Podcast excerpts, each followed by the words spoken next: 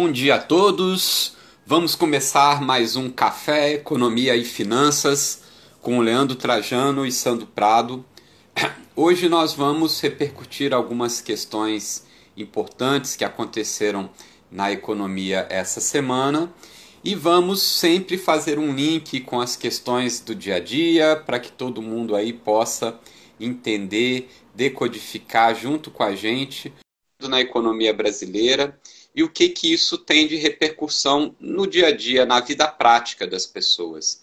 Esse é nosso intuito aqui, de fazer uma análise, uma reflexão econômica e financeira, sempre de um jeito bem leve e descontraído. Não é isso, Leandro? Isso, meu amigo Sandro, bom dia. Amanda, que já está por aí, bom dia a todos. Pessoal que vai chegando aos poucos, a gente sempre tem um bom público e muita gente que se repete aqui, né? Pessoal que tem gostado dessa conversa leve, rica, dia de sexta cedinho, né?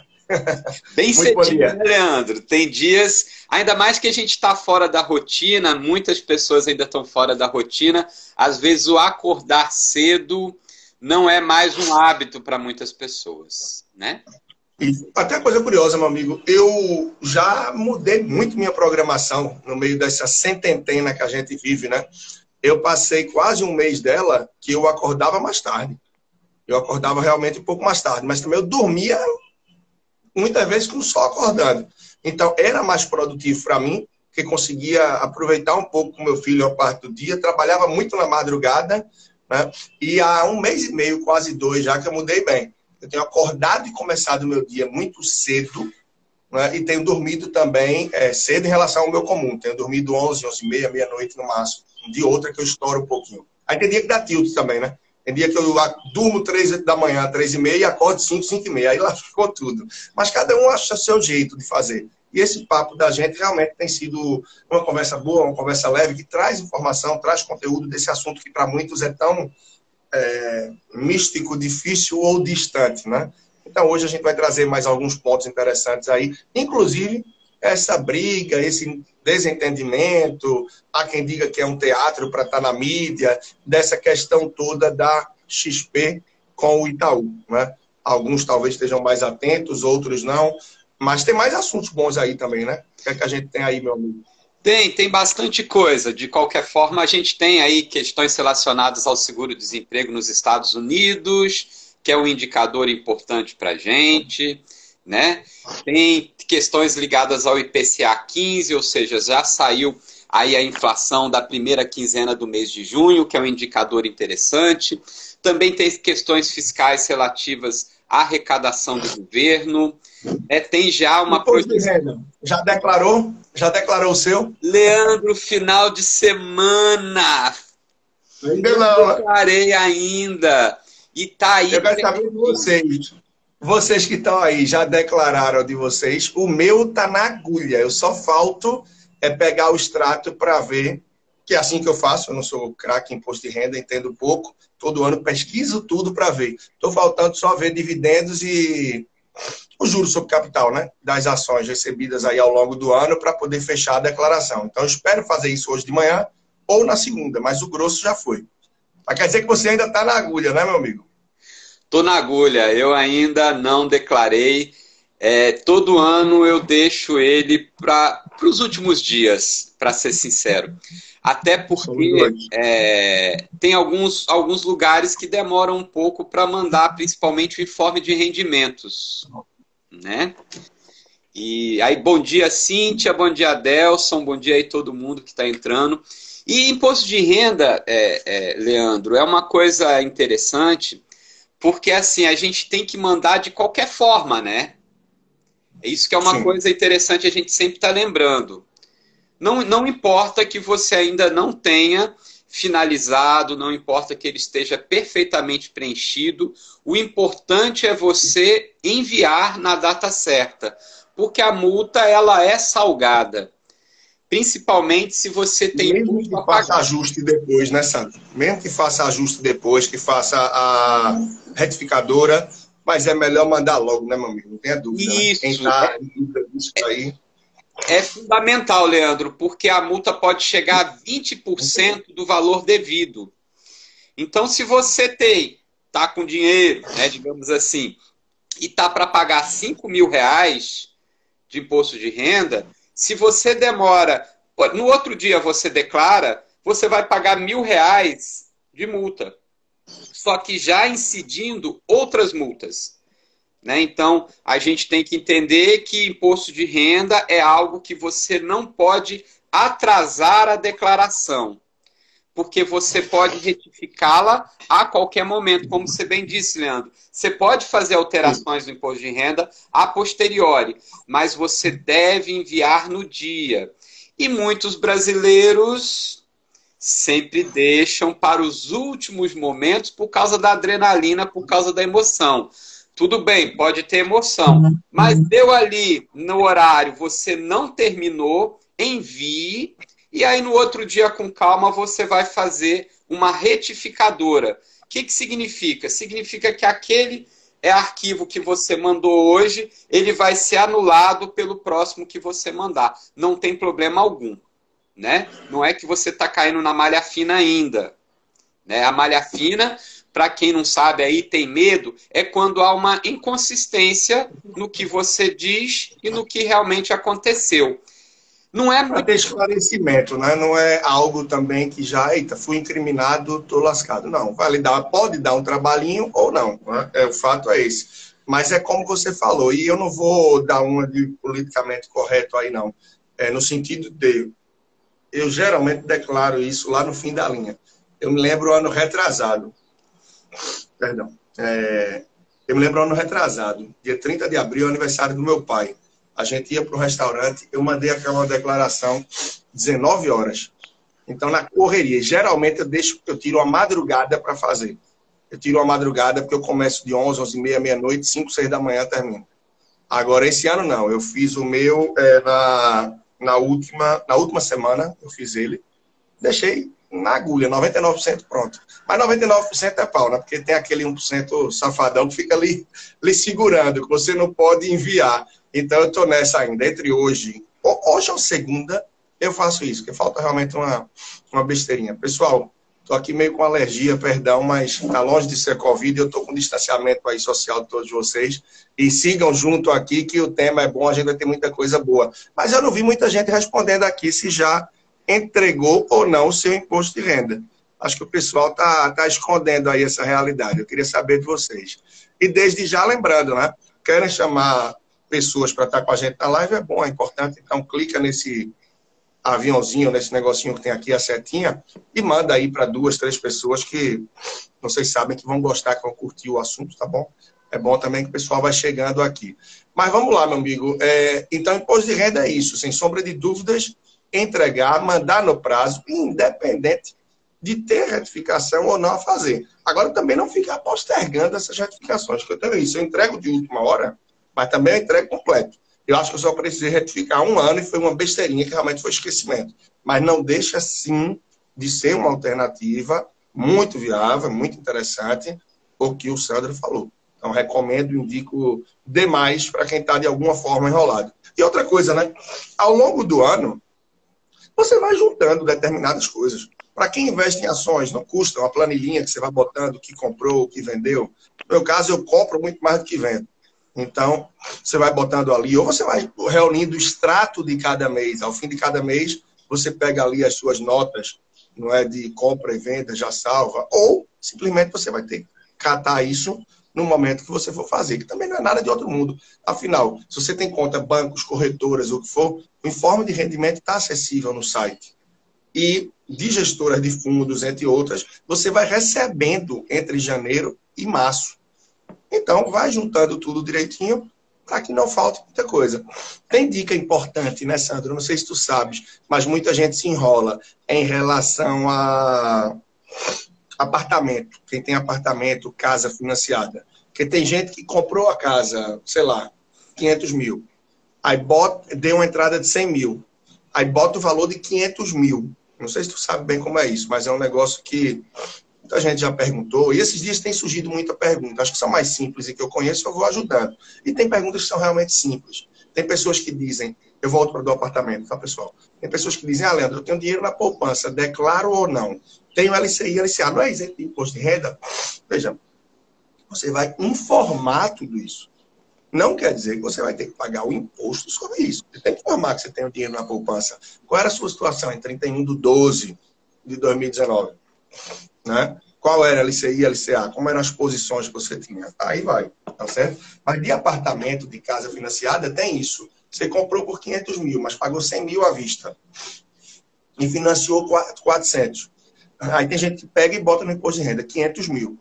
Não, você tem que botar o valor que você já pagou mais o total que você pagou no ano do exercício que você está se referindo. Isso incluindo juros, etc. Né? E, claro, para quem está nessa fase ou algo do tipo, o Sandro vai ajustar aí, complementar de alguma forma também, se necessário, é, você pode juntar as notas de benfeitorias, que é o caso meu. Quando eu entrei no apartamento, a gente derrubou e levantou ele.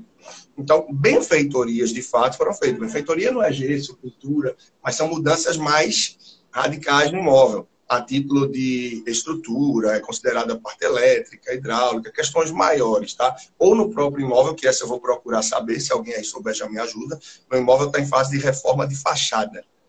E a gente está pagando por isso naturalmente. Então, talvez isso eu possa usar como benfeitoria para o IR. Até que pesquisar sobre isso.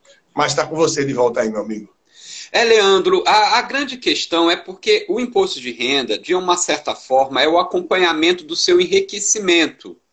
Então, se, por isso que você comprou apartamento é, que, que né, por 500 mil, mas pagou 100 mil, você tem que declarar que o valor dele é 100 mil e vai colocando as parcelas que você vai pagando naquele ano. Porque basicamente o que acontece é, você não pode ter uma renda de 50 mil e de um ano para o outro tem um apartamento de 100 mil, vende e compra um de 500 mil. Como assim? De onde veio esses 400 mil? É esse acompanhamento do seu enriquecimento que a Receita, de uma certa forma, está olhando. Então, é muito importante você fazer isso de uma maneira real, sensata. Para quê?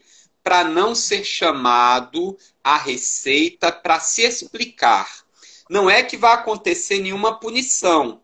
O que acontece é que você cai na malha fina, aonde os auditores da Receita vão detectar que possivelmente tem algum problema com você na declaração.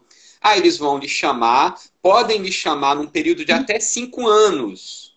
Essa que é uma das grandes questões. E o que vai acontecer é que você vai lá, com a documentação da compra do apartamento, das parcelas e vai se explicar. Só que isso dá trabalho e dá uma certa tensão. Então, a melhor coisa que se tem é você tentar fazer a sua declaração a mais correta possível, da melhor forma possível, para que você não tenha esse tipo de inconveniente, esse, tempo de, esse tipo de susto, né?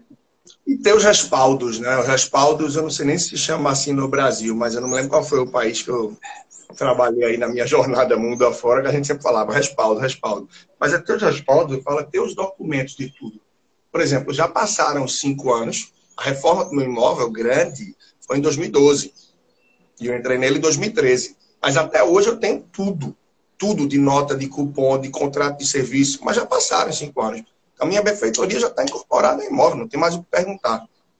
Mas eu tenho as notas ali ainda. Então, se você tem um caso desse de malha fina, você é chamado e tal, se você tem os respaldos, se você tem a documentação, ok, beleza, tá tranquilo. Então, a tranquilidade, a honestidade, a questão de você fazer tudo certinho ali vai lhe dar apoio para que você siga caso haja alguma questão de malha fina. Mas voltando, imóvel tem outra forma também, tá? De, de declarar. Eu estava vendo isso com um amigo que a gente falou, acho que na segunda-feira. Ele disse, ah, eu faço de outra forma. Aí eu pesquisei com ele, eu disse, é mesmo, já tinha visto isso, também é correto. Que é você botar o valor cheio em bens e direitos, em dívidas e ônus, você vai botando que está pagando e tal. Mas vamos mudando de assunto, tá, pessoal? É, imposto de renda, em resumo, para a gente virar a página, é isso, tá? Quem fez, fez, maravilha, tá tranquilo. Afinal, esse ano a gente ganhou dois meses de bônus aí. Quem não fez, corra, que já é terça-feira, e segunda, terça, normalmente fica pior para enviar, né? O congestionamento é maior, e entre hoje e segunda a gente vai ver muito na TV. Os brasileiros ainda não entregaram e tal, sempre o pessoal trabalha aí com essas estatísticas.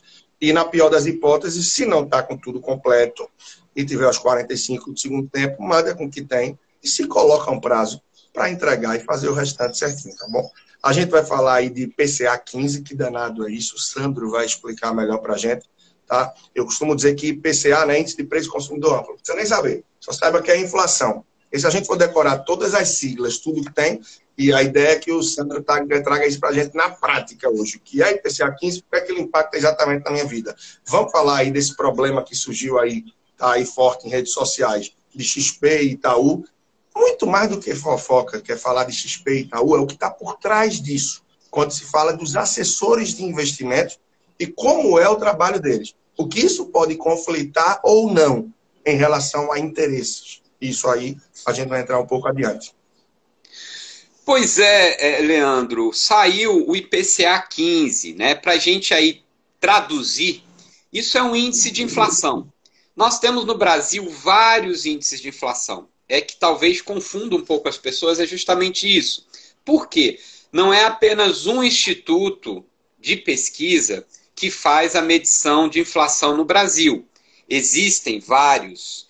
Então, nós não temos apenas um índice, nós temos vários índices que são feitos com metodologias um pouco diferentes. Logo, o que também dá uma outra confusão é porque os índices não são idênticos. Não são todas as medições que dão igual.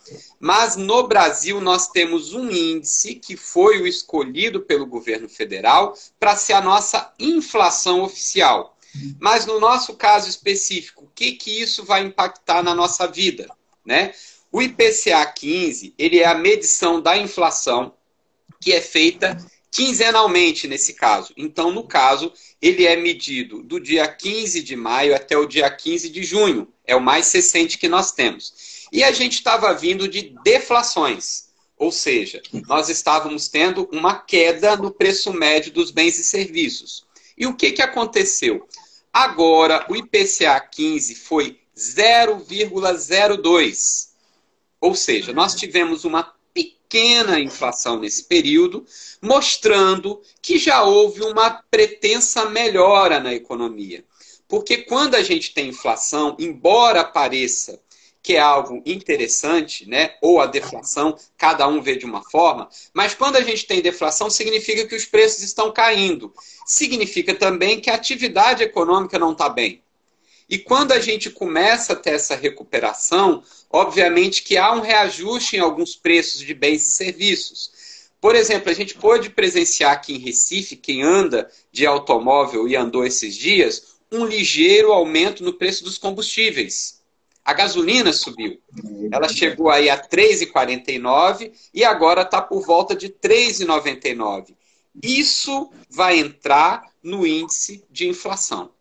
Ou seja, teve um recuo da demanda porque as pessoas pararam de circular, a inflação teve uma queda. A partir do momento que os preços voltaram a subir porque as pessoas começaram a circular, a tendência é que a inflação suba um pouco. Porém, a expectativa da inflação para os próximos anos, até por causa da nossa é, desenvoltura econômica e da grande retração do PIB que nós devemos ter esse ano, Leandro, é que a inflação brasileira tem um viés de queda, inclusive para 2021, 2022 e agora também para 2023 né, o Conselho Monetário Nacional já lançou qual é a meta da inflação de 2023. Né? É, isso é interessante. Perdão, pode complementar. É, não, isso é interessante, porque assim, é, aí é uma questão mais técnica, tá, gente? Mas a gente tem o tal do boletim Focus, né? Com base do Banco Central, coleta informações e tal, e que ele sai semanalmente.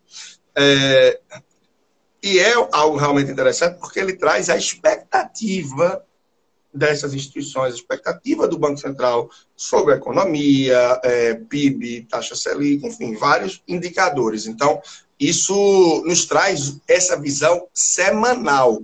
Não quer dizer que o Boletim Focus, esse instrumento que sim pode servir para que a gente tenha o conhecimento, as pessoas estão tentando adivinhar. Se você olhar no começo do ano e você olhar no fim do ano, você vai rir. Você vai dizer, tá vendo? Isso aqui deu um erro. Não, não é que deu um erro. É porque esse boletim que é semanal, ele vai trazer essa percepção, essa expectativa desta semana. desta semana. Daqui a quatro semanas o cenário é outro, a expectativa pode ser outra. Por isso que tem tanta divergência em relação a dólar, em relação a, a tantos itens, a tantos. Tá? Entrou aí o Tiago Monteiro. Tiago, nosso amigo economista também, aí gosto bastante dele, muito competente. Que bom, coisa boa. Mas está com você de volta, meu amigo. É isso. Então, é, como o Sandro falou, a gente sai aí, começa a sair né, de um cenário de deflação, entrando levemente aí nessa inflação, que não é negativo de forma alguma nesse sentido. A gente vê a parte, não é se é que se pode separar, na minha visão não, mas está acontecendo essa retomada, essa reabertura da economia em várias cidades, em vários estados, mas em vários também a gente já vê o recuo, o recuo. E ontem eu atendi um médico e ele dizia que sim, está muito tranquilo nos hospitais atualmente, mas entre eles, né, o pessoal da área de saúde, já tem essa expectativa, já tem, já esperam que logo adiante tenha o aumento. Por quê? Porque o vírus está solto, as pessoas estão se abrindo mais, não tem nenhuma contenção a título de prevenção, de vacina, por aí vai, então é natural que haja o contágio. Havendo contágio, a gente tem a taxa de mortalidade, e é por isso que Minas Gerais, Rio Grande do Norte, Maranhão recuaram em relação aos planos e o corona está cada vez interiorizando mais. Muita gente, a minha teoria também é muito disso, muita gente que estava nas capitais, que estava nos grandes centros urbanos, parou de trabalhar. Comércio, por exemplo, muitos que pararam vão para a sua cidade, vão para o interior, e muitos transmitiram essa doença. Então, a gente ainda tem muita coisa para viver, muita coisa para aprender nesse meio todo. Se o mundo tem, nós brasileiros ainda mais, até porque a gente vive aí imerso numa crise política que parece que não acaba mais, né? que impacta na nossa economia, impacta na nossa saúde, afinal ainda estamos com o ministro interino né, da saúde, tá?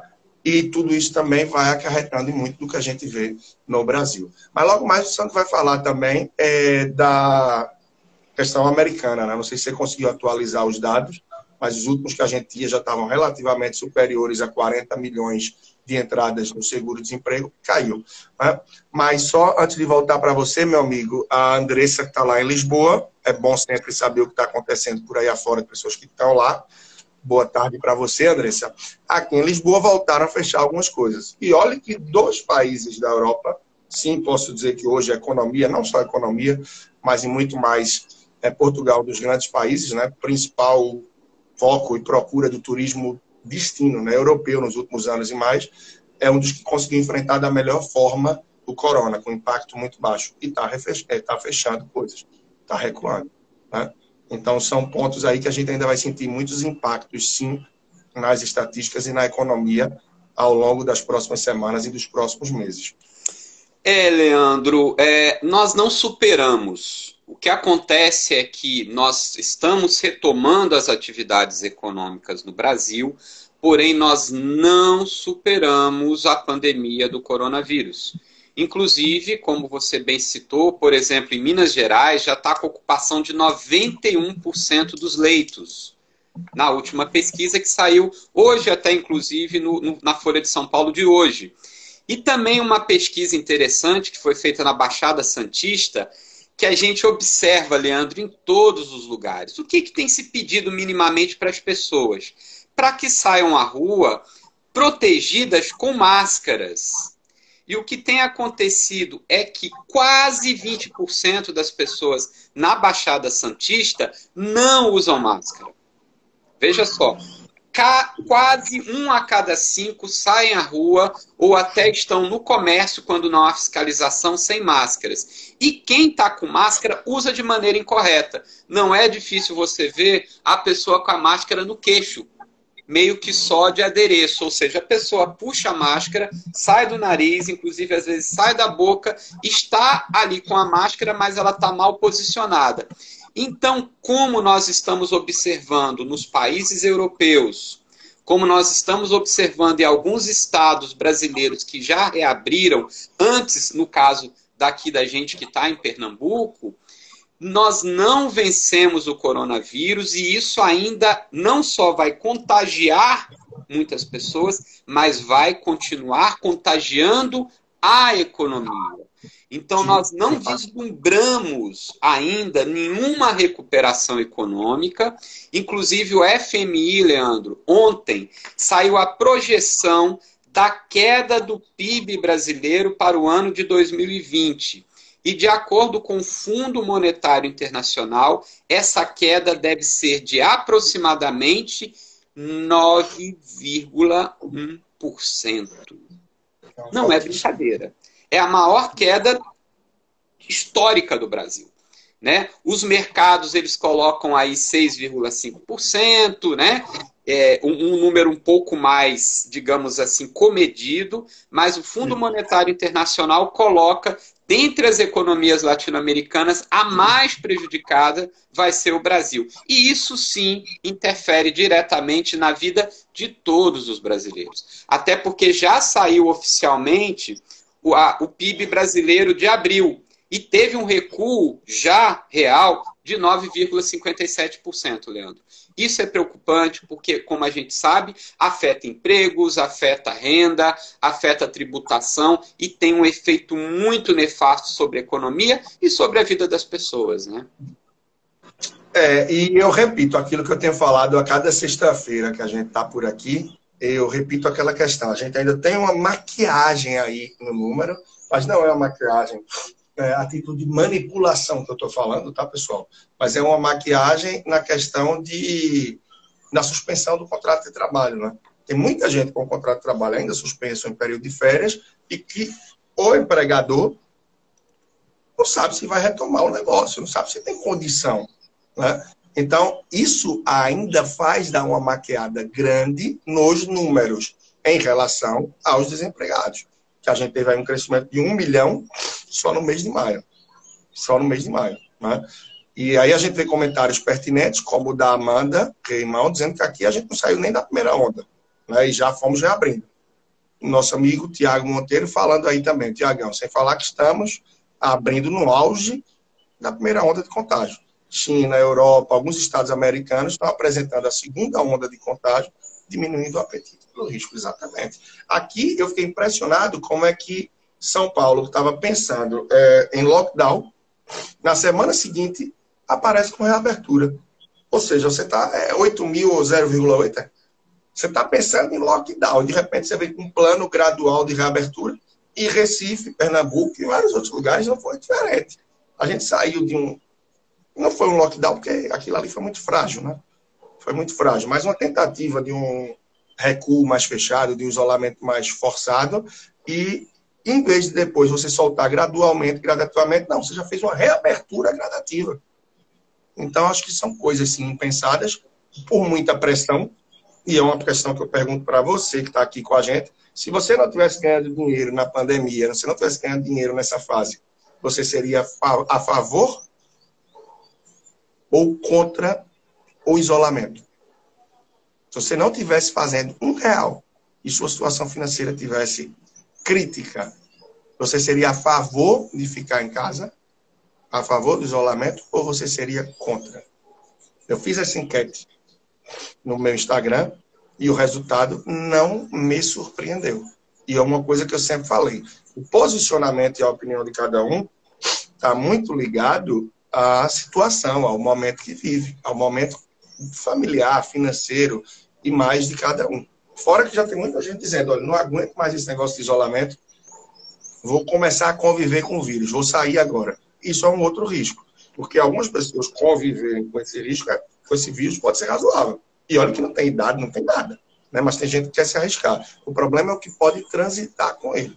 Então, tudo isso a gente está falando porque, claro, primeiro as pessoas e depois todo o impacto que vai trazer, sim, para a vida, para a economia, para muito mais. Né? É bem por aí. Pois é, Leandro, isso afeta a vida de todo mundo, com certeza está todo mundo sendo afetado, mas uma coisa que você disse dessa pesquisa aí é muito pertinente. O que, que a gente percebe? E a gente sabe disso. Muitas pessoas não tinham gordura alguma muitas pessoas estavam magrinhas, ou seja, sem nenhuma reserva de dinheiro, não tinha nada guardado. Assim que começa a pandemia, muitas pessoas já desde o começo se posicionavam contra o fechamento. Por quê? Porque precisavam ganhar dinheiro. Impacto. Impacto. Então, essas pessoas são pessoas que são favoráveis à reabertura. Então, nós temos, sim, muitas pessoas contrárias, não há dúvida alguma, mas nós também temos muitas pessoas favoráveis. Só que essa reabertura precoce, como nós nunca tivemos um fechamento de fato, e a população também não ajudou, até por causa de questões também políticas, enfim, nós chegamos a essa fase extremamente complicada.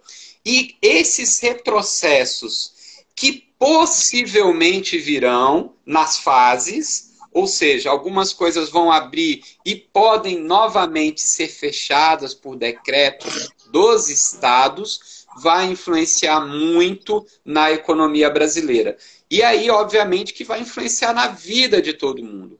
Porque quanto mais tempo também a gente está passando por esse período, mais se está aumentando o teletrabalho, mais alguns empresários é, é, fecham as lojas físicas, mais há um encolhimento de alguns tipos, até, por exemplo, bancos. É, é eu saí uma última pesquisa agora que a maior parte das transações bancárias foram feitas através de aplicativos e da internet. Ou seja, muita gente que dependia totalmente de ir ao banco, que estava acostumado, aprendeu a fazer em casa. Logo, vai ter uma diminuição da necessidade daí das agências. Então, até agências bancárias, estou citando agências bancárias porque é um exemplo de grandes né, empresas que têm, digamos assim, muitas filiais. Já tem um plano de, de reduzir, né? Só que não vinha conseguindo, porque, sobretudo, o público mais velho ainda é muito fiel ainda na agência. Aí, se eu vou tirar, por exemplo, do meu pai, tá? Ele nesse momento está tendo que se forçar a fazer algumas coisas online. Mas na prática, quando reabrir, não reabrir de fato, mas quando reabrir com segurança, vacina e tal, ele pretende voltar para a agência. Mas uma grande parte do público vai se afinar com isso e vai continuar, que é o que se veio do mercado online, compras online. A gente tem uma grande quantidade de pessoas que aderiram às compras online. Dessas, várias falaram que estão pronto, volte a uma circulação, a, né, a uma abertura saudável, vão voltar às compras físicas, né, presenciais. Mas 4 milhões de brasileiros, segundo pesquisas, disseram que estão se dando bem com online e vão continuar online. Então é um mercado que vai crescer. É. Houve uma aceleração de tudo, né, Leandro? E essas questões, é, elas são assim, às vezes até a gente olhando assim, até engraçado, porque forçou a barra para muita gente se digitalizar, perder o medo das máquinas, dos aplicativos, dos celulares, dos sites. E aí a gente percebe, é só para a gente fazer aí uma comparação, no, no Brasil tentaram tirar a cerveja em garrafa e colocar só lata, porque é muito mais fácil para a indústria vender latinha, porque não tem a logística reversa de buscar a garrafa depois.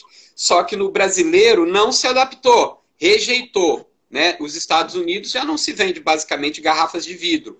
Porém, aumentou muito o consumo de latas, de cerveja em lata no Brasil. Então é isso que vai acontecer com grande parte do comércio. Muita gente, sem dúvida, né? E uma das pesquisas que saiu, cerca de 70% dos brasileiros que estão comprando online hoje pretendem continuar comprando mais online. Não é que vão substituir, mas muitas das compras, Leandros, vão ser. Isso vai afetar o comércio e afeta diretamente o emprego, né? Olha, tem uma é. pergunta aí do, do XP, do Itaú XP. Vamos é, tá na pauta, tá na pauta, tá na pauta. Bom dia, meu amigo Alisson. Tá bem, meu amigo? É, tá na pauta, tá na pauta. É um, talvez já seja o próximo assunto. É, segura um pouquinho que esse está na pauta, tá? Mas eu quero falar, eu quero ir muito além da briga, tá? Eu não quero protagonizar aqui XP e Itaú que querendo ou não, os dois ganham na briga, tá? Porque o Itaú tem 49,9% da XP. Claro que as gestões são independentes e cada CEO, cada equipe vê o seu resultado. Mas no fim do dia, tá? Quem está por trás mesmo dos acionistas e mais vão estar tá ganhando de todo jeito. Mas a gente vai entrar nessa pauta aí sim. É... Já, fiquei, já, já me distraí com isso, esse assunto vai ser bom. Aí eu queria pegar o finalzinho do que você estava falando anteriormente e a memória me traiu. repete tua última frase, se puder rebobinar aí, meu amigo. De manhã, agora rebobinar não é tão simples. Mas eu estava comentando dos 70% das pessoas que pretendem mais da digitalização. Ah, tá, tá. Achei, achei, achei. Peguei, peguei o fio da meada. Pois é, a gente tem muito mercado para expandir no Brasil em todos os sentidos. Tá? O próprio mercado dos investimentos fora dos bancos vai crescer muito, vai crescer muito, entendeu? Esse mercado vai crescer muito, porque poucos brasileiros investem em corretoras, então as corretoras têm muito o que expandir. Os gestores independentes de fundos também têm muito a crescer em tudo isso. As compras online, os brasileiros ainda são muito desconfiados, a gente tem uma quantidade de golpes muito grande. Então há uma desconfiança muito grande, e agora está tendo uma necessidade devido a tudo que a gente está vivendo, e já há novos golpes diante dessa necessidade porque eu costumo dizer que não é a rua de Londres que é perigosa a uma da manhã. Aí você vai entender minha viagem, minha analogia, você que está conosco aí. Agora, se você sair na rua de São Paulo, nas ruas de São Paulo, de Recife, do Rio, de Manaus, às duas da manhã, às onze da noite, de uma sexta, você vai dizer que é perigoso. Peraí, então, é uma rua em Manaus, em Londres, em Recife, no Rio, em São Paulo, em Londres, é, em Sydney, é tudo rua, porque uma é perigosa e outra não. São os seres humanos que são perigosos. Não é a rua. A rua não faz porra nenhuma. Então, seres humanos é que são perigosos. E nós, brasileiros, e não só os brasileiros, temos uma cabeça muito articulada e muito inteligente. Tanto que a gente tem um grande político no Brasil, conhecedor de muita coisa, mas nunca usou isso para o bem, que é Eduardo Cunha. Conhece Constituição, conhece tudo, mas ele usava para articular, para artimanhas e tal. A parte política, tá, pessoal? Mas é a realidade. Goste ou não, é a realidade. Isso é o que a gente tem no Brasil também. Em vez das pessoas agora se articulando para o bem, o que tem de loja falsa que já foi levantada? O que tem de oportunidade surgindo, assim como no meio financeiro. Pirâmides, oportunidades de investimento. Frequentemente tem gente me perguntando: oh, eu queria entrar nisso daqui, o que é que tu acha? É 5% de retorno ao mês. Qual é a fórmula mágica? O cara vai ter retorno maior do que o Warren Buffett. E aí, para a vida, esse cara é um gênio, né? Esse cara não enriquece ganhando dos investimentos, ele enriquece vendendo para alguém os 5% ao mês que ele não garante. E por aí vai. Tá? É, gostei da frase que a Amanda botou aqui. Faça como o Itaú, invista na XP. Se a XP fosse ruim, por que o Itaú ia comprar 49,9% dela? Ele queria comprar mais. É porque só se permitiu comprar isso daí, para que ela não fosse majoritária. Porque antes no mercado tinha a questão de que os bancos vinham e compravam os corretores de investimentos. Compravam, absorviam e usavam da forma que queriam, simplesmente botavam na geladeira e ficava para longe. E aí a corretora não era perigosa para o reinado dos cinco bancos que temos no Brasil e que neles, a cada cinco reais que circulam, quatro circulam entre Itaú, Bradesco, Brasil, Caixa e Santander. 80% do dinheiro circula ali. Bancos de taxas altíssimas, desde a sua tarifa Tá? Estou generalizado, mas eu sei que tem gente aqui até que já fez o D10 ou ciclo de mentoria comigo e que mudou de vida com isso aí. Mudou de vida, modo de dizer, porque não paga mais tarifa mensal para banco, não paga algo adequado. Que eu tenho de gente pagando anuidade alta para cartão de crédito e muito mais, cheque especial altíssimo, venda de título de capitalização, venda de previdência, né? e por sua vez, as corretoras e os assessores de investimento também têm lá os conflitos de interesse. Aí deixa eu voltar para o assunto anterior e depois a gente volta para explorar isso um pouco mais. A gente só vai ter uma tranquilidade, Sandro, a todos que estão aqui com a gente, na minha cabeça e na todo mundo, na verdade, né? Quando a gente tiver efetivamente uma vacina, quando a gente tiver um remédio, uma prevenção para tudo isso. Enquanto não tiver essa história de tranquilidade, de vida normal e mais, não vai existir. Você não vai para um restaurante tranquilo, a realidade em algumas coisas vai mudar, porque, poxa, eu já é, nos últimos 15 anos, eu viajei, não vou dizer o mundo, porque o mundo é muito grande, mas eu viajei muito, todos os continentes e vários países, e pô, morei oito anos por aí, e eu sempre vi os orientais com, viajar com máscara. Isso vai ser costume agora de todos nós. Que você senta no avião. Por mais que o avião seja um lugar, de certa forma, até seguro, porque tem uma renovação constante de ar e tal, mas hoje esse vírus, por exemplo, a gente pega no contato, né, numa cadeira, em qualquer lugar que tiver. É, mas vai mudar os hábitos, vão mudar muitas coisas. Mas a gente só vai ter tranquilidade, livre circulação. A alergia hoje pegou bem, não? A gente só vai mudar, ter livre circulação no dia que tivermos vacina, tivermos isso, aquilo, outro. E é ilusão achar que, ah, vai sair vacina em outubro. Em novembro está todo mundo bem. Quantos bilhões de pessoas no mundo a gente tem? Mas Como é que vai ser bilhões, a...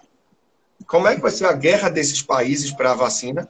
Quem está produzindo? Estados Unidos, é, China, quem sair na frente dessa luta pelo, pela glória mundial, pelo Nobel aí da saúde que vai sair, sei lá, vai priorizar o seu país e vai ser dinheiro. Se a gente tem uma guerra com respiradores, onde um país chega, faz oferta do outro e tira no meio do voo, no meio do oceano e desvia, imagine vacina. Então a ilusão de que a vacina sai em outubro, como há quem cogite, e que em novembro vai estar todo mundo livre. Somos mais de 200 milhões de brasileiros. Você acha que vai ter logística, recurso estrutura para vacinar todo mundo de uma vez? A vacina de gripe está aí, é gradual. Primeiro vai começar com os mais velhos, depois com todos os mais vulneráveis, faixa de risco, etc. Então está aqui para que a vacina saia. Que seja disponibilizada em escala mundial. E que a logística faça chegar todos nós com tranquilidade de sair. Para quem gosta do carnaval, por exemplo, meu amigo, do ano que vem, eu não sei você que está aí, você, meu amigo Sandro se acha que vai ter possibilidade ou não, mas particularmente eu acho que o carnaval do ano que vem pode começar a procurar uma casinha de praia, um hotelzinho para ir e tal, ou a exposição ainda vai ser grande. Posso estar me precipitando, mas sinceramente. É, Leandro, a gente não tem e não pode ser leviano de falar que isso vai acabar de uma hora para outra, porque realmente não tem nenhum nada tangível que isso realmente possa acabar. Até porque você elucidou muito bem essa questão da vacina e realmente acontece isso. Obviamente que o mercado, ele como ele normalmente traz muito, digamos assim, o mercado ele é sempre muito para frente, vai acontecer, vai dar certo, ele é muito otimista. E qualquer detalhezinho, como por exemplo, essa semana houve pela décima segunda vez, né, pegando o um, um, gancho aí, é, um decréscimo no número de solicitação de seguro-desemprego nos Estados Unidos. Tá? Não foi muito. Foi uma redução em relação à semana passada de cerca de 60 mil. Então foram pedidos 1 milhão 480 mil pessoas pediram seguro-desemprego nessa última semana.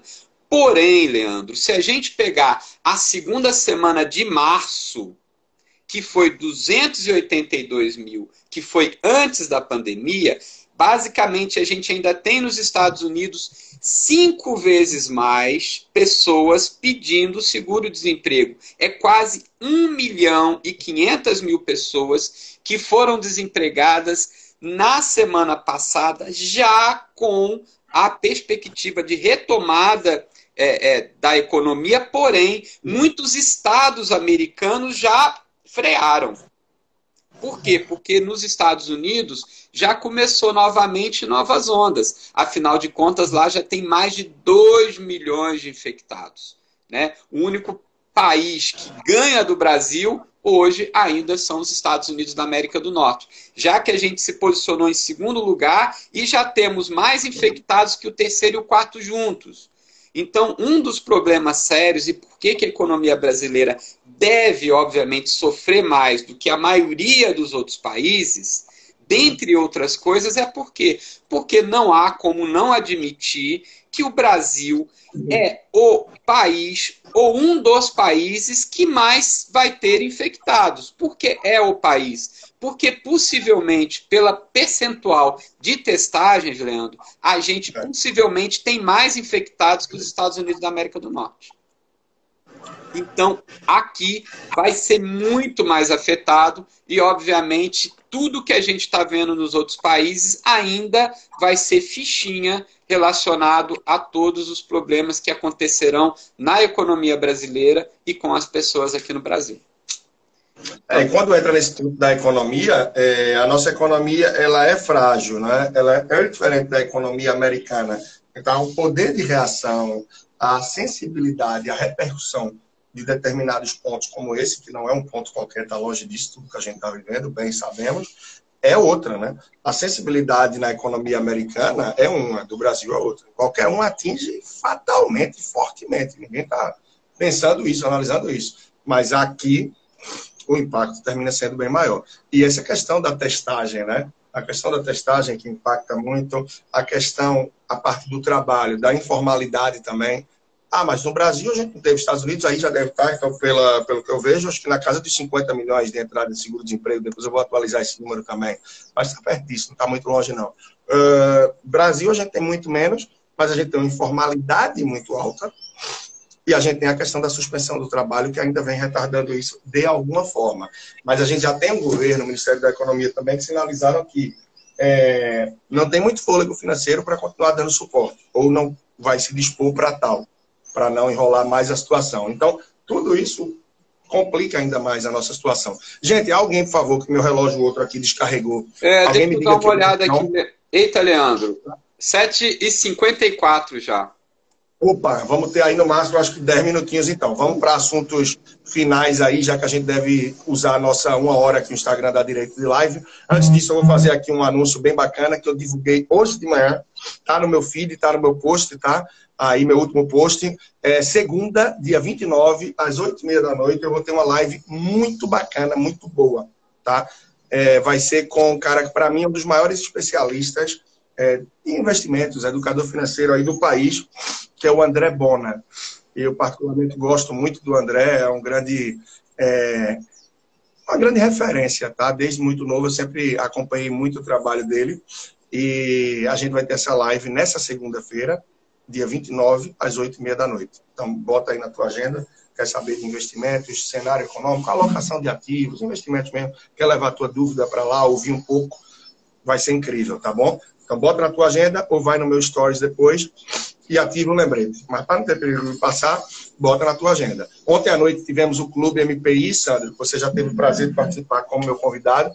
Primeira edição online, foi riquíssimo, foi fantástico, tá? Foi muito bom mesmo. E eu tô em fase embrionária aí para fazer algo muito legal e queria saber de vocês, portanto, me ajudem respondendo aqui se vocês têm interesse ou não. Vocês teriam interesse em participar de um evento, em saber um pouco mais sobre a China, tá? saber um pouco mais sobre a China. Eu estou me articulando com alguns especialistas em China para fazer um evento bem, bem interessante sobre isso. Então, eu queria saber um pouco de vocês aí. Sigo aqui com minha alergiazinha. E vamos o último assunto, meu amigo. Eu, eu te mandei o um vídeo muito, muito em cima da hora aqui. Eu não sei se você chegou a ver da questão do que houve com a XP e com o Itaú. Sim, Leandro. É, deixa eu até começar por uma, por, por uma coisa mais leve em relação ao vídeo, né? É, o que, que acontece? Nós tivemos aí a partir de terça-feira, né, para todo mundo aí entender, uma campanha publicitária que iniciou do Banco Itaú principalmente focado em um dos é, produtos que ele tem no mercado, que é o Itaú Personalité, que é um banco diferenciado, principalmente para investidores, para as pessoas que têm mais, digamos, condições financeiras. E aí ele fez algo que é muito comum nos Estados Unidos da América do Norte, que é a propaganda comparativa. Mas no Brasil, Leandro, não é. As pessoas não estão acostumadas com esse tipo de campanha publicitária e já deu muito problema no Brasil em momentos anteriores. Que o que, que é? Uma empresa se comparar com outra. Então, nos Estados Unidos, por exemplo, a gente teve guerras célebres, célebres aí na campanha publicitária entre a Pepsi e a Coca. Né? Dois refrigerantes de cola que brigavam no mercado americano e um ficava batendo no outro na campanha publicitária. Então, essa campanha comparativa aqui no Brasil, ela não é muito comum, até porque o brasileiro não gosta muito e às vezes fica do lado de quem está, digamos assim, sendo atacado. E na campanha se coloca claramente o Itaú batendo nas corretoras, como é o caso da XP. E como você. Nas corretoras, não foi na XP. Ela tomou as dores né? Isso. e saiu na frente. Exatamente. Ela saiu porque aí tem uma coisa muito engraçada, como o Leandro colocou, que quem às vezes não, não vê, não enxerga isso, mas como a XP está aberta a investidores, olha que coisa interessante. Embora ela trabalhe com investimento, é uma companhia que está aberta a investidores. E o Itaú, foi uma das empresas que se interessou pela XP e comprou, digamos assim, a metade, entre aspas. A metade da XP é do Itaú. Só que o que, que acontece? Para não assumir o controle acionário, ou para não perder o controle acionário, o Itaú só pôde comprar, porque ele queria comprar mais, 49,9% das ações. O que, que significa? Que a XP, ou seja, ainda original, detém 51, 50,1% e ela que toma as decisões. Então essa briga começou com essa campanha publicitária. Agora uma coisa que você evidenciou muito, muito bem aí, Leandro. Na realidade, quanto mais se fala da campanha, melhor para quem? Para os dois, tanto para XP como para o Itaú. Então a gente tem que ver o que, que há por trás. Ou seja, a partir do momento que a XP bateu no Itaú, eles conseguiram a publicidade. A publicidade, o que, que significa? Mídia gratuita. Ou seja, qual Muita gente, como a gente falando sobre eles aqui agora, né? Sem nada. Sem nada. E um falando bem do Itaú, outro falando bem da XP e aquela velha história. Falem bem, falem mal, mas falem de mim. Então tudo começou dentro desse contexto. no final vem, vem para cá, né? No final vem para dentro, né? Então, ó, só atualizar comentário aqui bem rapidinho. Tá? Claro, claro, vamos lá. É, uma coisa boa, que bom lhe ver por aí. Um beijo grande, minha amiga. É, olha aí, a Andressa falando. É, comece só com um arrumadinho, né? Pensei nisso, mas desconfio que não porque eles não bateram diretamente na XP. Mas eu não sei até que ponto as dores do Benchimol são tão legítimas, porque ele defende a legião de 6, 7 mil assessores de investimentos que ele tem, que estão embaixo da asa do guarda-chuva dele, ele tem que defender esse pessoal, senão o pessoal vai dizer, e aí, papai, vai ficar quieto? Mas ele faz isso sabendo que, no fundo, vem para ele. Só entrando com algumas coisas aqui rapidinho, tá? É, alguém falou da questão que eu ia lhe dizer, você falou muito bem da Pepsi e da Coca-Cola, e alguém ressaltou o que é clássico: McDonald's e Burger King. Né, se batendo e se promovendo de alguma forma. Mais acima, a Sônia falou algo que eu estava em mente, mas o fluxo é muito grande, não complementei, e ela usou as palavras, colocou muito bem. Naturalmente, o mundo não vai se abandonar tá? Porque sabe que é uma doença fortemente de alto contágio, transmissível e tal. Então, não vão deixar um ou dois países sobrando sem ter a vacina. Tá? Mas eu ainda mantenho a posição de que a distribuição vai demorar pelo fato de que cada país vai se proteger primeiro, tá? Quando chegar nos países, a logística vai ser demorada, e o que, é que esses países vão fazer? Estados Unidos não recebe brasileiros. Estados Unidos não recebe China. China não recebe não sei o quê. E aí vai. Então, eles vão se proteger primeiro, botar a máscara primeiro neles, e vão se fechar a fronteira dos demais. Então, a solução, voltando para a vacina e voltando depois para XP e Itaú, vai demorar demais por isso. Por isso que a gente tem que se acostumar muito com os cuidados, com as rotinas e mais. Voltando aí para, não XP e Itaú, mas bancos e corretoras. Não vou fazer propaganda deles aqui de graça, não, tá? Já fizemos. né? É, há um problema que qualquer pessoa com a mínima clareza sabe que banco só vende produto do banco. Agora que está começando a mudar um pouquinho. Tá? É, agora que está começando a mudar um pouquinho. Uh, as corretoras têm sim um conflito de interesses. Por quê? Se você vai no Itaú, basicamente, não, agora está mudando pouco, mas basicamente o Itaú vai vender produtos do Itaú. É como o Carrefour, que uma época ele tinha macarrão Carrefour, feijão Carrefour, tudo Carrefour, tá? Só quando você vai numa corretora, a corretora vende produtos é, do Banco ABC, do Banco Indusval, é, do Paraná Banco, da, da Casa Financeira, enfim, de um bocado de marcas diferentes. Então, a corretora ela tem uma diversidade e uma concorrência muito maior, porque esses produtos vão concorrendo entre si, vão concorrendo entre si, tá? Mas na hora de indicar, de sugerir o produto e ver o que melhor se adequa à sua carteira, há o risco, não estou dizendo que todos os assessores fazem isso, eu conheço vários que acredito sim que fazem um trabalho limpo e honesto, dele te mostrar um produto que dá esse retorno para você, cliente, e paga para ele uma taxa de rebate disso.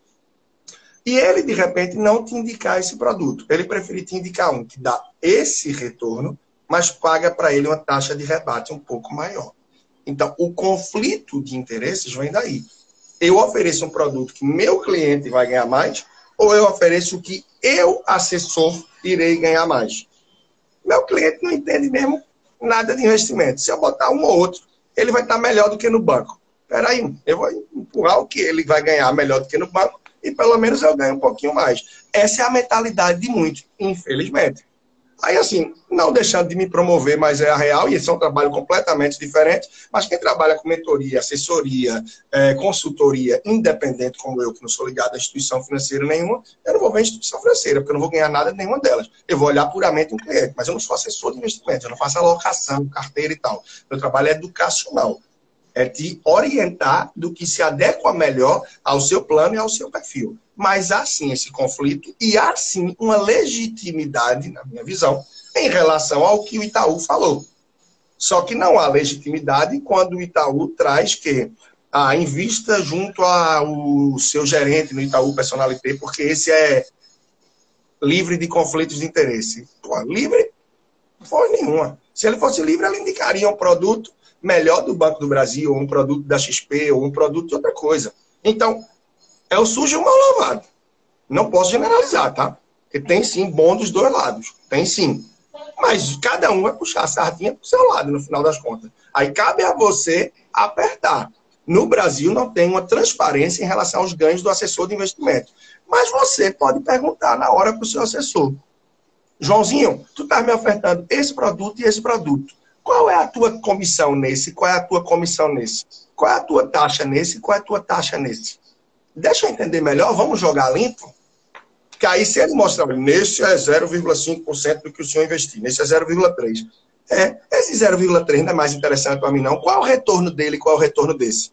Aí, se você nota que um lhe dá um retorno maior e um rebate menor, e ele está insistindo no outro, tem alguma inconsistência, né? Não posso me aprofundar muito, porque a gente já não vai ter muito tempo aqui, mas por cima, trazendo isso, é um, uma briga assim legítima, o tema que é trazido, só que não há uma transparência, uma tranquilidade também em relação aos bancos, tá? Não sejamos. E ah, muita gente pergunta, né? Trazendo outra coisa, ilustrando também.